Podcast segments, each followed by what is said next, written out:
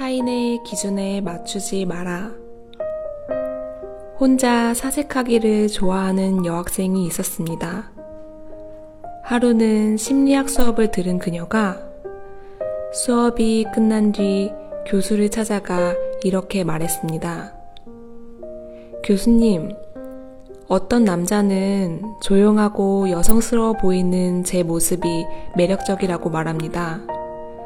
하지만 또 다른 남자는 제가 조금 더 활달하고 씩씩했으면 좋겠다고 말합니다. 제겐 어떤 모습이 더 어울릴까요? 그러자 교수는 그녀에게 다음과 같은 이야기를 들려주었습니다. 옛날 어느 왕국에 두 명의 왕자가 있었습니다. 하루는 왕이 큰 아들에게 어울리는 왕비를 찾아주려고 그에게 어떤 스타일의 여자를 좋아하냐고 물었습니다. 그러자 첫째 왕자는 이렇게 대답했습니다. 전 마르고 날씬한 여자가 좋아요. 이 소식을 전해들은 왕국의 젊은 여인들은 왕자의 마음에 들기 위해 너도 나도 살을 빼기 시작했습니다. 그녀들은 모두 힘들더라도 조금만 참는 거야.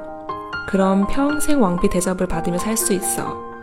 라고 생각하며 며칠씩 밥을 굶기도 했습니다.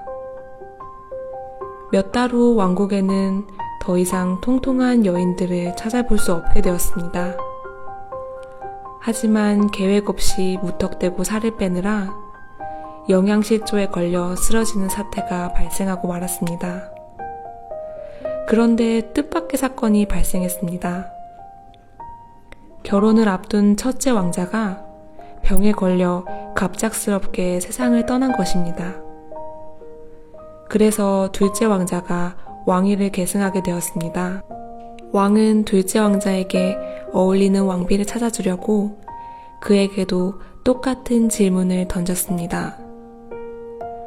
아들아, 너는 어떤 여인을 왕비로 맞이하고 싶으냐? 그러자 왕자는 이렇게 대답했습니다. 요즘 여자들은 하나같이 삐쩍 말랐어요.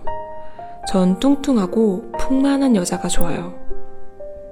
이 소식은 곧 온 마을에 퍼졌고 여인들은 다시 살을 치우기 위해 닥치는 대로 먹기 시작했습니다.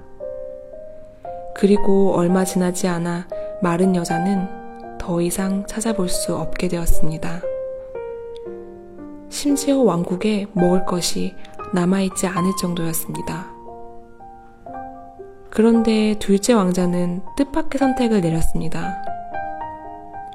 마르지도 뚱뚱하지도 않은 한 여인을 왕비로 맞이한 것입니다. 그는 이렇게 말했습니다.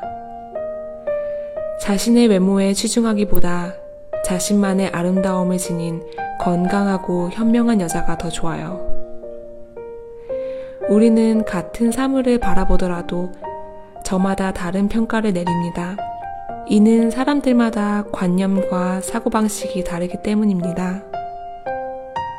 설사 여러 사람들이 한 사물에 대해 같은 평가를 내렸다 하더라도 시간이 흐르면서 그 평가가 조금씩 조금씩 달라지게 마련입니다. 중요한 것은 다른 사람의 마음에 들기 전에 나 자신을 사랑할 수 있어야 합니다.